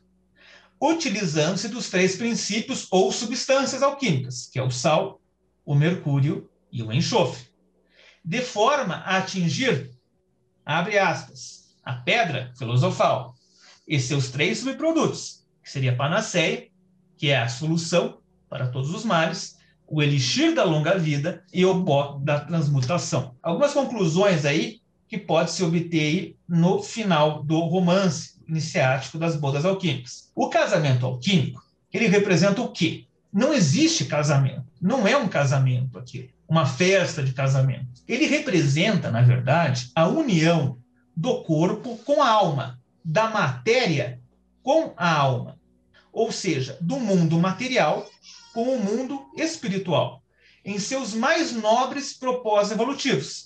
Seria, portanto, o quê? Seria, agora que vem a questão da mística Rosa Cruz, seria o desabrochar da rosa, da matéria, na cruz do espírito. O espírito santo e vivificado, em seu estado primordial. Ou seja, ele visa uma reintegração do que o homem era no começo, antes da queda. Isso é uma ideia já mais próxima do martinismo. Pode ser entendida também como sendo a elevação da consciência humana aos patamares de uma consciência universal, visando a reintegração a Deus, que foi o que eu já falei. Então, eu já afirmei para vocês que, na verdade, Christian Rosenkreutz nunca existiu. Quem existiu foi Francis Bacon. Aquela narrativa é a narrativa da vida de Francis Bacon. Então, esse colégio Rosa Cruz era algo que estava no campo das ideias. Ele acaba se tornando, muito depois da morte, historicamente comprovado, da morte física de Francis Bacon, em 1662, a Royal Society, no Reino Unido, no reinado de Carlos II. Ou seja, é a materialização do ideal. O Colégio Rosa Cruz como um colégio de sábios, de eruditos, de iluminados, acaba se materializando fisicamente, ou seja, materialização de um ideal, na Royal Society, que promoveu um boom da ciência na Europa, né? Então, existe essa interpretação dessa imagem, né? Isso daí corrobora o quê? Em razão do surgimento que eu acabei de falar, de novas universidades na Europa, visando o progresso da ciência, o abandono das superstições lá da Idade Média e dos dogmas, que eram totalmente alienantes, até hoje são, né? que, que são pregados aí pelas, pela religião predominante. Os famosos enciclopedistas, que é o Diderot e o D'Alembert, prestam uma homenagem ao já falecido Francis Bacon, que ele faleceu em 1626, no prefácio de sua obra, Progresso das Ciências, em que pese de Diderot ser considerado um ateu mesmo assim, ele acaba prestando, fazendo uma homenagem a Francis Bacon, no sentido dele ser o pioneiro, né, o desbravador dessa revolução cultural na Europa, digamos assim, dessa é, não surgimento, mas dessa fixação, desse progresso é, notório das ciências a partir desse período em diante, né? E fechamos então a ideia dos manifestos Rosa Cruz.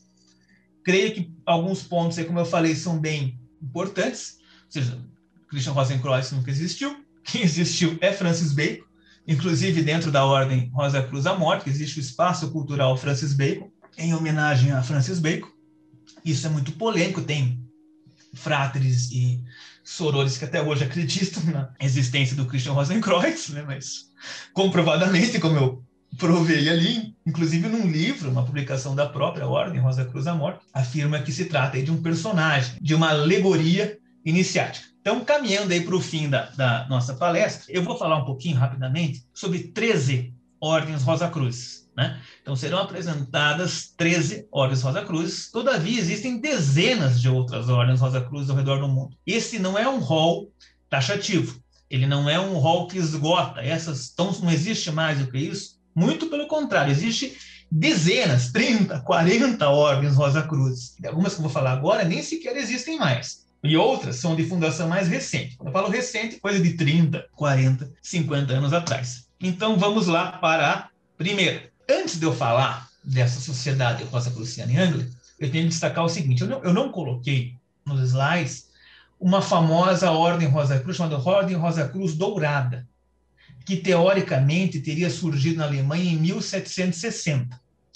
Porém, a bibliografia é muito escassa então, como não existe uma comprovação histórica dessa ordem Rosa Cruz Dourada na Alemanha, eu acabei não colocando. Então, vamos lá. Oficialmente falando, vamos resgatar lá minha ideia inicial. Não havia ordem Rosa Cruz. Não havia ordem Rosa Cruz no Egito.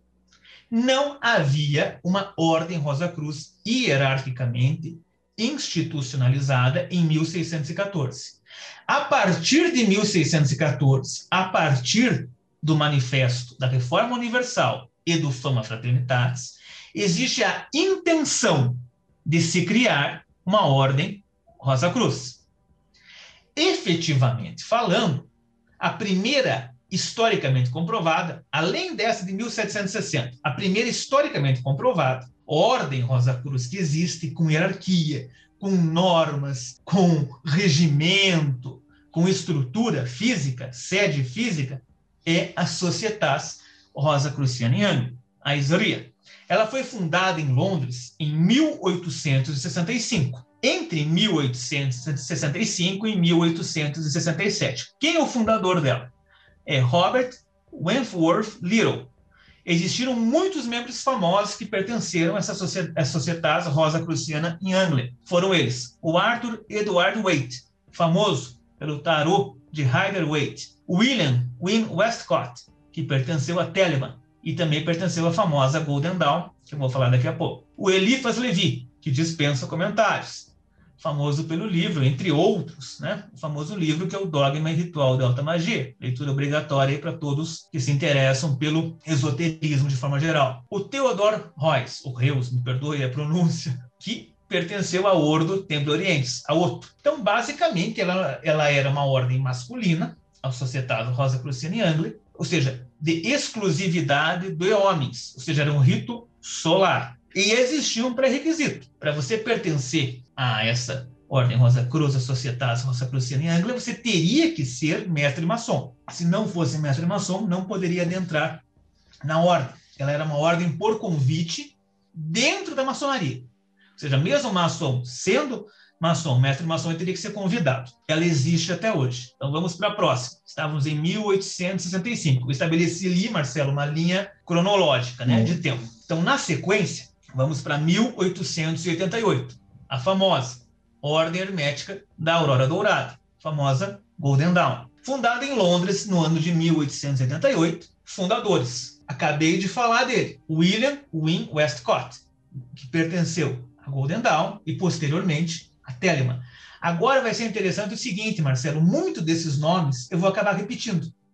Então a pessoa que prestar atenção agora vai ver que o cara pertenceu a uma ordem Rosa Cruz, depois ele fundou outra ordem Rosa Cruz, que fundou uma terceira e assim por diante. É isso que nós vamos perceber aqui nos slides. Outro nome que eu já mencionei, o Theodore Heuss. Agora o famoso Samuel MacGregor Matters, o William Robert Woodman. Membros famosos da Golden Dawn, o Aleister Crowley, que dispensa comentários para todo mundo, e o William Butler Yeats. O William, inclusive, ele foi é, agraciado com o Prêmio Nobel de Literatura em 1923. Então você já vê aí o, o, que tinha um nível bem interessante, né, cultural dos membros da Golden Dawn. A Golden Dawn, diferente das Rosa Cruciana em Angley, ela era uma ordem mista, ou seja, aceitava homens e mulheres, tendo a característica de um rito solar e um rito lunar. Pré-requisito, confesso que não sei se existe, não estou afirmando que não tem, mas não consegui informações nesse respeito. Quais são as práticas dela? A alquimia, a astrologia, a cabala, teurgia, o tarô, muito preponderante é o estudo do tarô, né, na Golden Dawn. Então, seguindo uma sequência cronológica, também no ano de 1878, temos a famosa OKRC, a Ordem Cabalística da Rosa Cruz. Fundadores: Stanislas de Guaitá, o Papus, ou Papi, que é o Gerard Encose, que também dispensa comentários, né? Figura aí emblemática, que foi o sistematizador do martinismo moderno, ele que sistematizou os ensinamentos do Louis-Claude Saint-Martin, é o Papi, Papus, né, o Gerard Encose. O Josefim Peladan. Josefim Peladan, inclusive, você, Marcelo, que é um grande estudioso do, do tarô, tem até uma tirada, né? No tarô que você forma uma, uma rosa cruz, a tirada Peladan, né? Oswald Wirth, que também é conhecido aí pelo estudo do tarô, e tem o tarô, o deck, o deck do, do tarô do Oswald Wirth, o François Charles Barlet e o famoso Harvey Spencer Lewis, pertenceu também a ordem cabalística da Rosa Cruz. Existia também seis membros desconhecidos. Por que desses seis membros? Até, veja bem, eu não faço parte dessa organização, mas até onde eu estudei, a ideia deles era a seguinte: que se houvesse uma perseguição na Europa, ou por algum motivo político, econômico, a ordem fosse desmantelada, existiam seis membros, que eram desconhecidos do público, que seriam capazes, em um momento futuro, dar continuidade a esse trabalho. Então, por isso que existiam esses membros aí, seis, né? Membros desconhecidos. Então, ela é uma ordem mista que aceita homens e mulheres, rito solar e lunar. Atualmente existe um pré-requisito, até onde eu pude pesquisar. O pré-requisito seria o seguinte: o atingimento do grau martinista de superior incógnito, ou seja, o grau de SI, superior incógnito dentro do martinismo. Isto é um pré-requisito para o ingresso na OKRC. Diferente é a morte, onde o martinismo da tradicional ordem martinista é opcional. Eu, por exemplo, tenho fráteres e sororas que estão lá há 20, 30, 35 anos e que nunca estudaram absolutamente nada do martinismo. Ele é opcional. O sistema da OKRC é diferente. Somente após trilhar os graus martinistas associado, iniciado, superior, incógnito, adentrando lá o círculo dos filósofos desconhecidos, que é o CFD e tal, após fazer os três graus martinistas básicos, atuais três graus, né? Daí sim que a pessoa ingressaria aí dentro da ordem cabalística da Rosa Cruz. Então tem esse pré-requisito bem interessante, né? As práticas são, como o próprio nome diz, a cabala, estudo da cabala, da alquimia, da astrologia. Existe um, um, estudo aí teúrgico, né? Até onde eu pude é, obter informação, estudo do tarô e da numerologia, né? Veja bem, eu estou dando essas informações das práticas, mas às vezes a pessoa pode dizer, mas eu pertenço a tal ordem Rosa Cruz, nós não fazemos isso. Ou você esqueceu de falar isso e aquilo. Então não é um rol exaustivo, só estou dando um exemplo, né? Pode ser que a ordem é, Cabalista Rosa Cruz pratique outras né, ciências esotéricas e eu não abordei. Então isso não é algo assim taxativo, ó, pratica isso, isso e aquilo. Não, só um rol exemplificativo para dar um, um exemplo para o pessoal. Né? Então, seguindo a sequência, tem aí em 1890, sequência cronológica, fundada em Bruxelas, na Bélgica, a Ordem Rosa Cruz Católica Estética do Templo e do Graal. Ela foi fundada por aquele cara lá que eu falei agora há pouco, a da tirada do tarô, o Josefim Peladan. Josefim Peladan acaba saindo da OKRC, existe um atrito entre ele, o Stanislas Guaitá e o Papi, e acaba fundando uma ordem Rosa Cruz própria dele. Quais são os membros famosos? membro famoso é o Emile Dantini.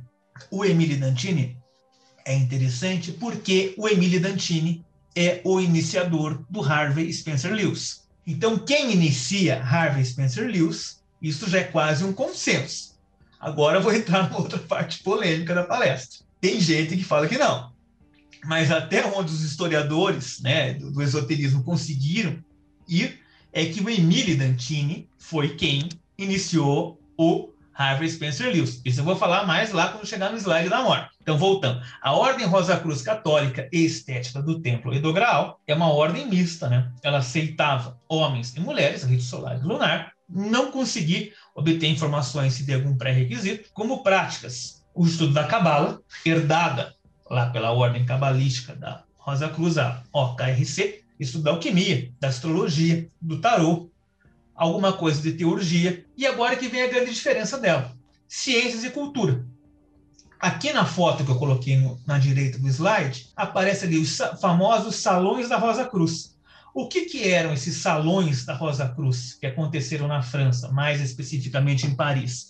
Eles eram eventos que o Josephine Peladin promovia dentro do seio da sociedade parisiense. Inclusive, foi num desses eventos que o Emile Dantini, que era belga, que não era francês, que era belga, acabou conhecendo o Josephine Peladin e foi iniciado na tradição Rosa Cruz. Então, esses salões, eles não eram sessões, convocações exclusivas para a Rosa Cruz, não, não era isso. Eles eram eventos culturais. Então, ele promovia eventos culturais com pintura, exposição artística, gravuras, pinturas, esculturas, existia uma parte musical, então era um evento, como se fosse uma a atual virada cultural que nós temos. Ele fez isso em 1892, um pouco depois da, da fundação desta ordem, e para dar vazão, para dar publicidade né, a essa nova ordem que ele, Josephine Peladin, criou. Né? Então, seguindo aí uma, uma ordem, veja bem, agora eu vou falar da Ordo Templo Orientes. Muita gente vai dizer, puxa, mas Ordo Templo Orientes não é Rosa Cruz. Mas aí que está a questão eu não estou falando de, somente de ordens Rosa Cruz, eu estou falando de ordens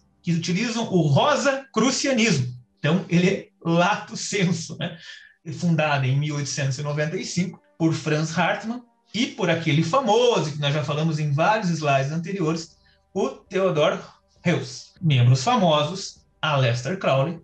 Agora que vem aí uma, uma novidade. Harvey Spencer Lewis também pertenceu a Otto. Ele pertenceu ao Ordo Templo Orientes. Ele não chegou a ser um membro efetivo, porém, ele acabou recebendo um diploma honorário. Eu não sei se ainda é comum, acredito que não, mas antigamente existia muito isso, de receber diplomas honorários, de do, do, cara receber várias iniciações numa mesma semana, né? Então ele fazia aqueles progressos assim é, estupendos assim na ordem, né? Então Harvey Spencer Lewis pertenceu sim ao Ordo do Templo Oriente, ainda que de maneira honorária, né? E tem o famoso, que nós vamos falar daqui a pouquinho, também famoso Heinrich Arnold Krum Eller.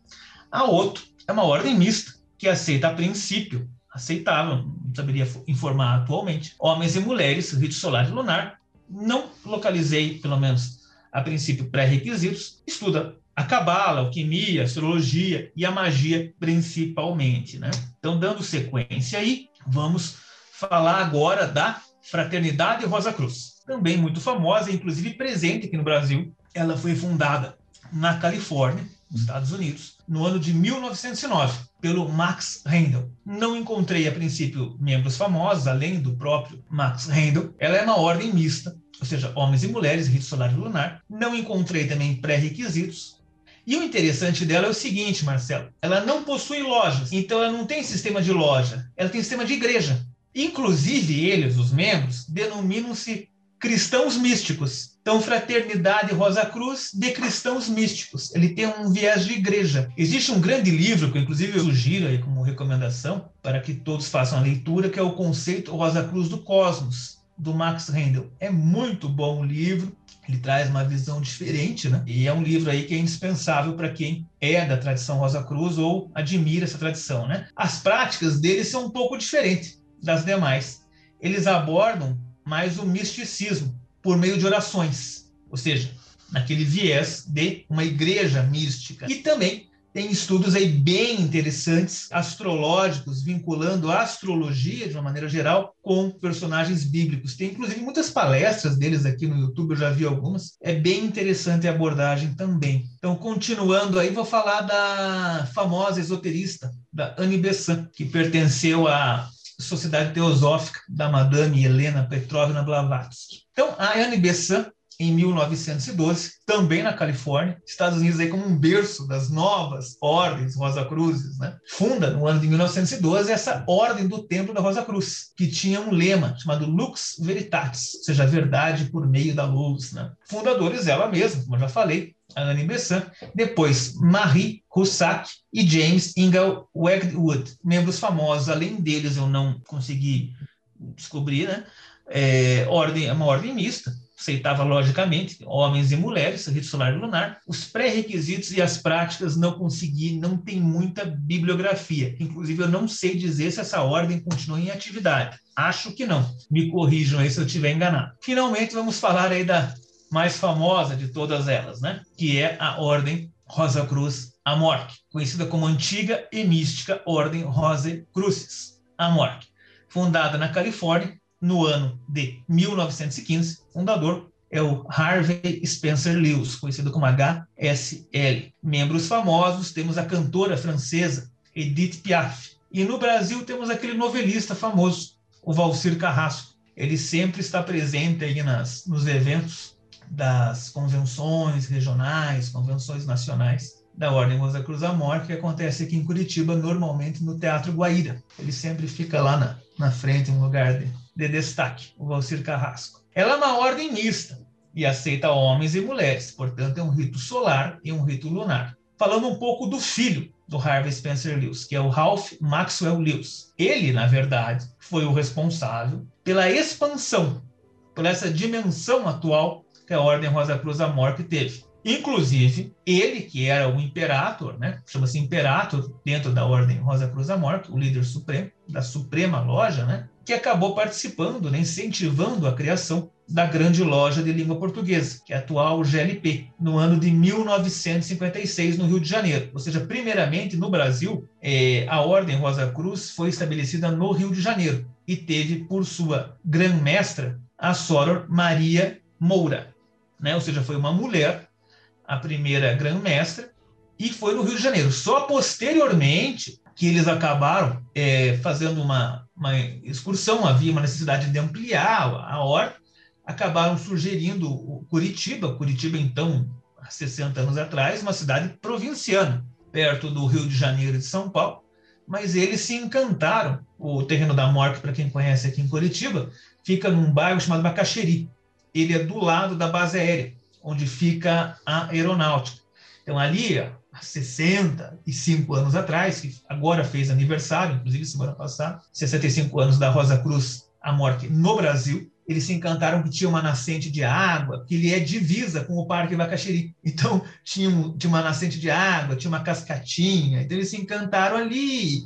E, e, e, na época os terrenos ali não eram tão valorizados, acabaram fixando a ordem ali, inclusive muito bonito. Foi inaugurado recentemente, não sei se alguém aqui já teve a, a oportunidade de conhecer. Existe o Museu Egípcio Rosa Cruz, que é onde tem a, a múmia verdadeira chamada Totmei, é, que é o único exemplar no Brasil. Infelizmente, nós tivemos o, a tragédia no Museu Nacional que queimou, queimaram, incineraram a, a múmia, né? ou seja, o Egito nunca mais vai nos ceder nenhuma múmia. Né? Inclusive, eu tive a oportunidade, é, ano retrasado, antes da, da pandemia, de ver um, uma palestra do Zahir Hawass, para quem vê o, o Discovery Channel, o National Geographic, aquele famoso egiptólogo que usa um chapéu meio Indiana Jones e tal. Ele ele, lá, você ele... sabe que ele é bravão, né?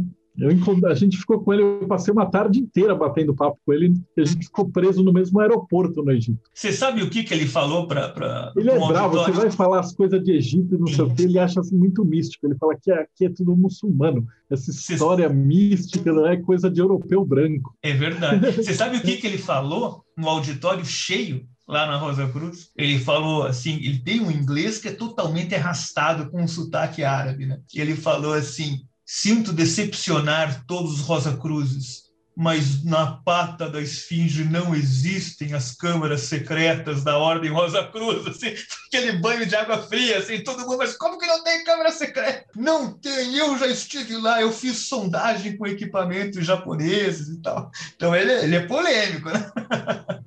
e ele não tem nenhum vínculo com a Ordem Rosa Cruz a morte. Né? Foi muito interessante a palestra que ele deu lá. A palestra, na verdade, foi em razão do seguinte: como eu falei, tem um Museu Egípcio Rosa Cruz, que eu, que eu sugiro, inclusive, é excelente o acervo. Ele é feito por um rapaz chamado Eduardo Vilela. E ele teve acesso, uma das poucas pessoas no mundo que teve acesso às obras nos museus é, britânicos, em Londres. Então, ele ficou lá durante meses estudando com perfeição né, as características e conseguiu fazer réplicas idênticas do museu, que o acervo do, do Egito, inclusive, é, é, uma das bandeiras, não sei se você sabe, Marcelo, do Zahi Hawass, é tentar, de alguma forma, diplomática, a princípio, trazer de volta todo o acervo egípcio que está espalhado no Museu do Louvre, em museus em Londres, né, na, na, na Inglaterra, espalhado pelo mundo inteiro, pela Europa inteira, trazer isso de volta pro para o Egito, inclusive aqueles obeliscos que tem no, no, Vaticano, né? Toda aquela gama de acervo egípcio que, tá, que foi roubado, né? surrupiado da cultura egípcia, não só do país, trazer de volta para o Egito é uma das bandeiras aí do Zahir Hawass. Mas continuando aqui o slide,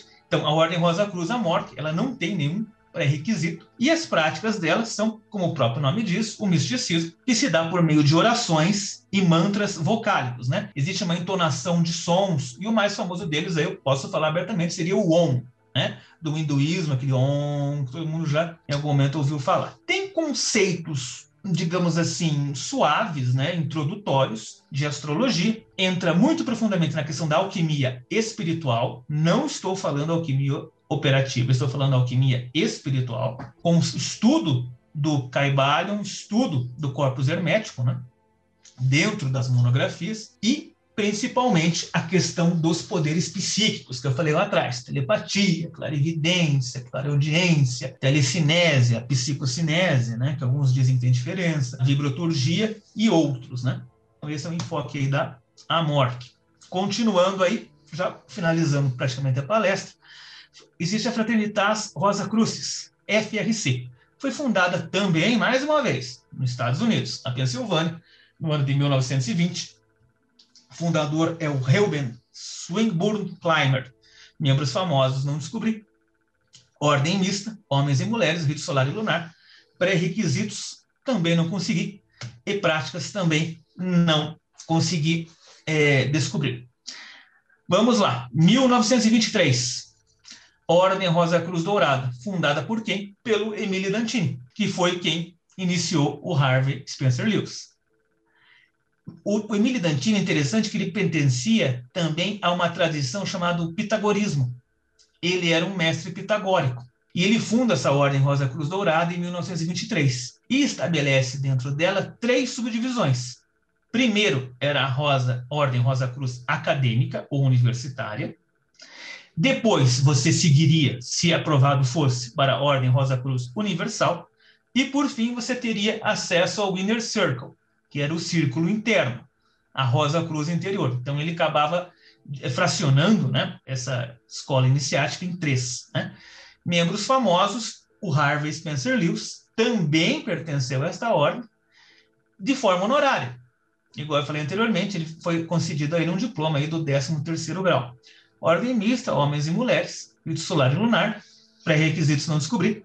Estudava a cabala, origens lá da ordem cabalística da Rosa Cruz, a alquimia, a astrologia e também a numerologia, em razão dele ser também iniciado no pitagorismo, do filósofo Pitágoras. Então, caminhando aí, essa aqui é bem famosa e tem no Brasil também. Ensinamentos muito bonitos, eu já vi algumas palestras aí, vale a pena também. É o Lectorium Rosa Cruciano, conhecido como a Rosa Cruz Áurea, né? Foi fundada em Haarlem, na Holanda, Países Baixos, no ano de 1924. Ela, na verdade, a Rosa Cruz Áurea, o Lectorium Rosa Cruz, ele é derivado daquela fraternidade Rosa Cruz que eu falei, dos cristãos místicos. Ela é uma derivação da fraternidade Rosa Cruz no Max Handel. Então, os fundadores dela são Win Lin, Jan Lin, não sei se essa é a pronúncia, Henriette Stock Ruizer membros famosos, não descobri a princípio. Ordem mista, homens e mulheres, rito solar e lunar, pré-requisitos também não descobri. Práticas, eles praticam um misticismo cristão, Marcelo, cátaro, ou seja, existe muito a questão dos ensinamentos, da, da interpretação iniciática, esotérica, da lenda do Santo Graal, né? E daí remonta lá a René Le Chateau, se eu não me engano, né? A questão do, do Graal na França. E também fazem uma abordagem bem interessante aí da astrologia sob o ponto de vista iniciático, né? Continuando já no ano de 1927, o surgimento da Fraternitas Rosacruciana Antiqua. Tem no Brasil eu acho que o, o Frater, o Cassiano Camilo Compostela, inclusive, se eu não me engano, Marcelo, ele faz parte. Naquela palestra que você fez com ele, com o Cassiano, ele comentou que tinha no Rio de Janeiro, que ele também, também fazia parte da FRA, se eu não me engano, ele também é membro, ele saberia dizer com mais propriedade. O fundador é aquele que eu falei anteriormente, nos slides anteriores, o Heinrich Arnold Krummler, conhecido como, é, no meio iniciático, pelo, pelo nome, né? Mestre Uiracocha Membros famosos, não descobri. Ordem mista, homens e mulheres, rito solar lunar, pré-requisitos também não. Práticas, estudo da Kabbalah, da alquimia, da astrologia e da magia. Por fim, vamos falar agora, estamos aí já finalizando, da Confraternidade da Rosa Cruz, CRC, fundada em 1996 por Gary L. Stewart, esse Gary Stewart foi ex-imperator da Morte. Houve uma questão aí que a Morte né, acabou acusando ele de uma determinada apropriação indébita, sem entrar muitos detalhes né, de, de, recursos financeiros da Morte. Ele acabou depois sendo absolvido né, de uma sentença absolutória, absolvendo ele dessa suposta acusação, mas enfim, todo a celeuma e todo o problema já estava feito, né? Então ele acabou saindo da, da morte, ele foi o terceiro imperator, na ordem seria o Harvey Spencer Lewis, depois o filho, Ralph Maxwell Lewis, depois o Gary Stewart, posteriormente o Christian Bernard, e atualmente faz dois anos um italiano que viveu no Brasil muitos anos, chamado Claudio Mazzucco. Né? Então, essa confraternidade da Rosa Cruz, fundada pelo Gary Stewart, é uma ordem mista, formada por homens e mulheres, rito solar e lunar, não tem pré-requisito aparente. Existe uma parceria muito interessante, Marcelo, naquele slide eu comentei sobre a existência da Ordo Milícia Crucífera Evangélica, que é uma ordem de inspiração templária. Isso tem que deixar claro. Ela não é uma ordem templária. Os templários foram aniquilados né, com a emolação do Jacques de. São ordens de inspiração templária, ou seja, que visam resgatar os conhecimentos, esotéricos, as tradições, os ritos de passagem, iniciações dos pobres cavaleiros de Cristo e da Ordem Salomão. Então, existia esse, esse, esse, organismo dentro da morte, que quando ele sai, o Gary Stewart, ele leva consigo, além do, do, das monografias, né, que são, dizem, né, eu não faço parte, que, que lembram muito o que a morte ensinava antigamente, né, pelo menos é o que dizem, e ele traz consigo essa ordo milícia crucífera evangélica. Se o pessoal colocar aí no YouTube, vai, é, são bem interessantes os ensinamentos. Então, como práticas, tem o misticismo, orações e mantras vocálicos, tal como era na morte, né? Ah, estudo da astrologia, da alquimia espiritual, do hermetismo e de poderes psíquicos. Finalizo minha palestra aqui com uma mensagem, Marcelo. Ser Rosa Cruz é buscar o florescimento espiritual da rosa interior por meio do trabalho árduo e contínuo na cruz da matéria. Isso é ser Rosa Cruz. Coloco aqui do lado uma imagem que, se não me falha a memória, foi atribuído ao Robert Flood. Perfeito. Então, finalizo aí, agradeço a atenção de todo mundo e a paciência, principalmente, em me escutar. Eu falo um monte durante tanto tempo e deixo a bibliografia consultada. Eu acabei consultando aí para a parte dos, dos manifestos, né? Eu acabei consultando esse livro, Antigos Manifestos Rosa Cruzes, é de um autor chamado Joel Disher. Ele tem no site da Amor, que não precisa ser membro para comprar, qualquer pessoa faz o cadastro lá e compra, ele é um conhecimento aberto, não é nada iniciático. Aqui, Antigos Manifestos Rosa Cruzes, o que, que ele trata? Ele faz uma leitura, ou seja, ele faz uma interpretação do que ele, Joel Disher, entendeu dos Manifestos Rosa Cruzes, né? E, e, ele aqui dentro tem um dos manifestos apenas, que é o Fama, Fama Fraternitatis.